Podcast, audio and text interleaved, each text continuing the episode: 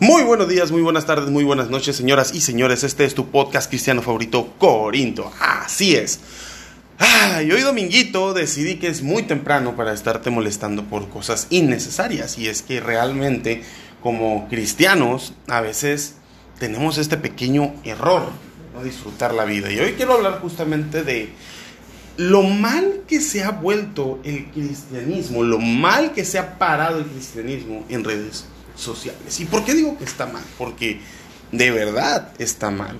Lamentablemente, hoy si tú vas a la iglesia, espero que vayas con la mejor actitud del mundo. Si vas al templo o si fuiste al templo, espero que haya sido la mejor experiencia en tu semana.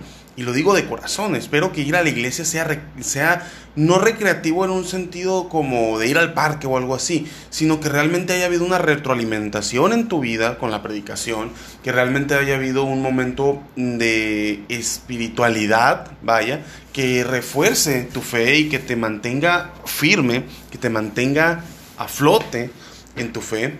Eh, algo espiritual, una verdadera experiencia que tú digas, bueno, esto me trae paz, esto me da, eh, me hace sentir mejor, el ir al templo, ¿no? el ir con tus hermanos. Pero lamentablemente, eh, algo que experimentan muchos cristianos cuando andan a la iglesia es coraje, es pues una sensación de que algo no está bien, una sensación de que voy y me estoy enfrentando a todos, ¿sabes? No, nadie es tan cristiano como yo, o qué cristianos aquellos, yo no soy, y empieza la frustración. Muchos movimientos son muy frustrantes precisamente por eso, porque tratan de hacerte llegar a un estado eh, irreal, vaya, de espiritualidad, cuando Jesús lo único que pide es fe, una fe sencilla que siga sus pasos, y es todo.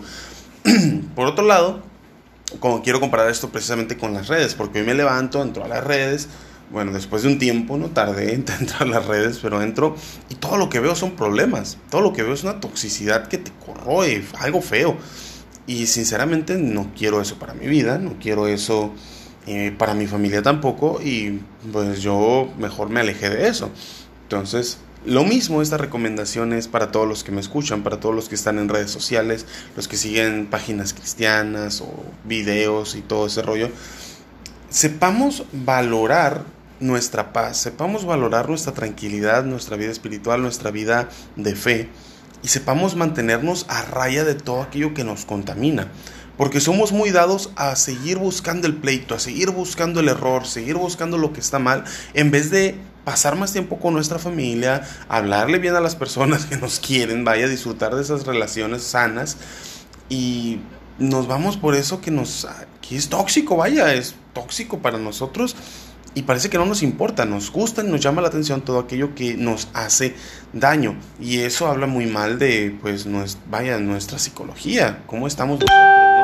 Cómo está, vaya, nuestra, nuestros niveles de ansiedad a veces, nuestros niveles de tolerancia al prójimo, cómo está nuestra vida espiritual, vaya, cómo está el eso de parecernos a Jesús, ¿no? El eso de ser guiados por el Espíritu Santo, cómo estamos en ese aspecto. Bueno, hay veces que estamos muy mal. Y hoy más que nada los jóvenes, los adultos como sea, mira, yo soy adulto y todo, pero pues converjo ahorita entre dos mundos porque estoy en en ese punto de inflexión entre el joven adolescente, adolescente ya no, el joven y el adulto, el viejo, el anciano, el que todavía te agarra, el que ya casi te agarró bibliazos, pero no. Entonces, el ver a los jóvenes cómo son sus momentos de recreación, cómo son sus relaciones, a veces son más tóxicos que nada. Y los adultos cuando entran a, sus relaciones, pues no, o sea, son de platicar, de llevarse bien, de las risas, de todo esto, claro, con sus excepciones, ¿no? Entonces, los jóvenes, no sé por qué les encanta, ¿eh? No sé por qué les encanta echar tierra, pelear, y admito que yo también alguna vez caí en ese error y me alejé cuando lo identifiqué y rápido dije yo, aquí no es.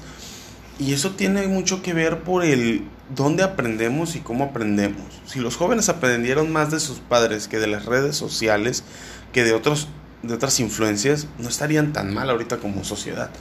Pero prefieren ignorar a los papás, la típica rebeldía de adolescencia, y seguirle la corriente a gente que pues no tiene experiencia o ha cometido errores y muchas veces quieren normalizar esos errores. ¿no? y eso pasa también en el cristianismo, vaya lamentablemente hay muchas malas influencias disfrazadas de piedad. Y los jóvenes no saben reconocerlo. ¿Por qué? Porque no tienen experiencia, porque no tienen preparación. Y eso pasa en lo teológico, en lo eclesial, en todos los aspectos. Entonces, muchas personas, muchos más los jóvenes, tienden a ser muy tóxicos en sus relaciones. Una, porque no tienen preparación, porque no tienen la madurez o porque no saben, realmente no han tenido una educación respecto a cómo llevar ciertas relaciones y cómo llevar las redes. Si tú te metes a Facebook ahorita y buscas una página cristiana, te vas a encontrar muchas peleas, peleas innecesarias. Una vez que yo estudié algo de teología, todas esas peleas se volvieron absurdas. O sea, a mis ojos esas peleas se volvieron absurdas. Incluso las peleas de siglos me parecen absurdas, porque realmente lo son. Son cosas que se resuelven muy fácil, pero es el ego del hombre el que no deja que se resuelvan. Y entonces el peito sigue y sigue y sigue. Y así estamos, o sea, sin poder resolver nada, sin llegar a ningún consenso y peleándonos entre aquellos que se llaman cristianos. Bueno, pues total. Si tú te metes, por ejemplo, en una página de noticias cristianas, vas a encontrar un amarillismo increíble, noticias falsas, noticias, pues vaya, o sea, que atienden a, la a una imaginación supersticiosa que nada más te llena de cosas malas, nada más te contaminan. Vas a encontrar algo bien curioso en el tema del juicio. Tú vas a encontrar aquellos que justifican el juzgar a otros literalmente justifican el juzgar a otros porque no creen como ellos, porque no piensan igual que ellos o porque tienen cualquier cosita distinta de ellos. ¿no? Tal es el caso de los calvinistas y arminianos, por ejemplo, los pentecostales y los eh, presbiterianos o bautistas. Los bautistas son superiores porque vienen desde Juan Bautista, dicen ellos. Claro, o sea, eso no es real, pero ellos, muchos, muchos lo creen. Y eso es el problema de la desinformación o el problema de las fake news, vaya, que también abundan en el cristianismo es el, las señales antes del fin, o sea, porque a lo mejor no te dicen, ¿sabes qué? Yo creo que es esto porque interpreto esto en la Biblia y yo creo que es aquello. Pero no, te dicen, no, esto es así, si no crees esto, estás en el infierno, el tiempo se va a acabar para ti, etcétera, etcétera. Entonces, lamentablemente vivimos en esta época en la que es muy fácil contaminarte con muchas cosas. Y digo, o sea, no vale más tu paz mental, espiritual, que una revisada de Facebook. O sea, Literal, o sea, no te vas a morir si dejas Facebook hoy. No te vas a morir si dejas ahorita em, de ver las redes. No te va a pasar nada, absolutamente nada.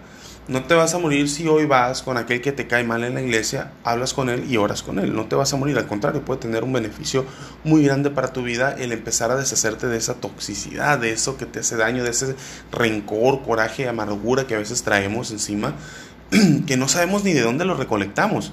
Simplemente se fue juntando poquito, poquito, poquito. Y ya no sabemos ni de dónde salió. Pero el, asunto aquí es que cuando lo identificas es cuando puedes empezar a salir de eso. Cuando identificas que algo anda mal, es cuando puedes empezar a trabajar en eso. Parece anuncio de Alcohólicos Anónimos o algo así. Nunca he ido, no sé, pero me han contado. Entonces, sí tiene mucho que ver en el, la realización, y el cristianismo precisamente es esto, también la realización, el nacer de nuevo, el darte cuenta, el entender el mensaje de Jesús y cambiar, el oír el llamado, vaya, el arrepiéntanse y conviértanse. Entonces, esa metanoia, ese cambio de paradigma de pensamiento, es constante en el cristiano. No es una vez, ya creí en Jesús, ya se acabó, soy perfecto. No, es una.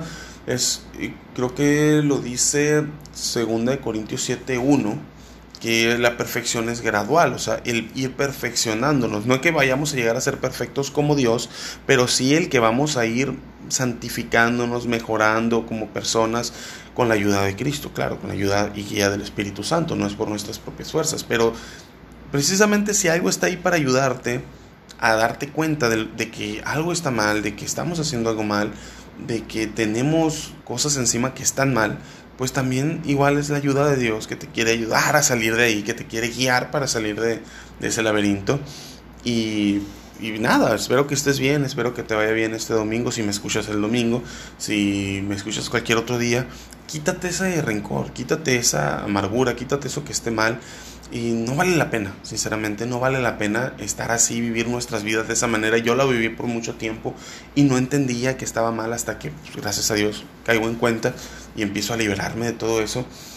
Y no, no vale la pena, sinceramente. Otra vez te lo digo, no vale la pena. La misma Biblia nos dice, en cuanto dependa de ustedes, por si ustedes pueden, traten de estar bien con todos. Y estar bien con Dios es lo que nos compete. Estar bien con Dios, tener nuestra mente sana, nuestra mente y cuerpo y espíritu sanos, en orden, nos va a traer mejores beneficios, mayores beneficios, una mejor relación con las personas, que es más importante que una mejor relación con desconocidos en Facebook.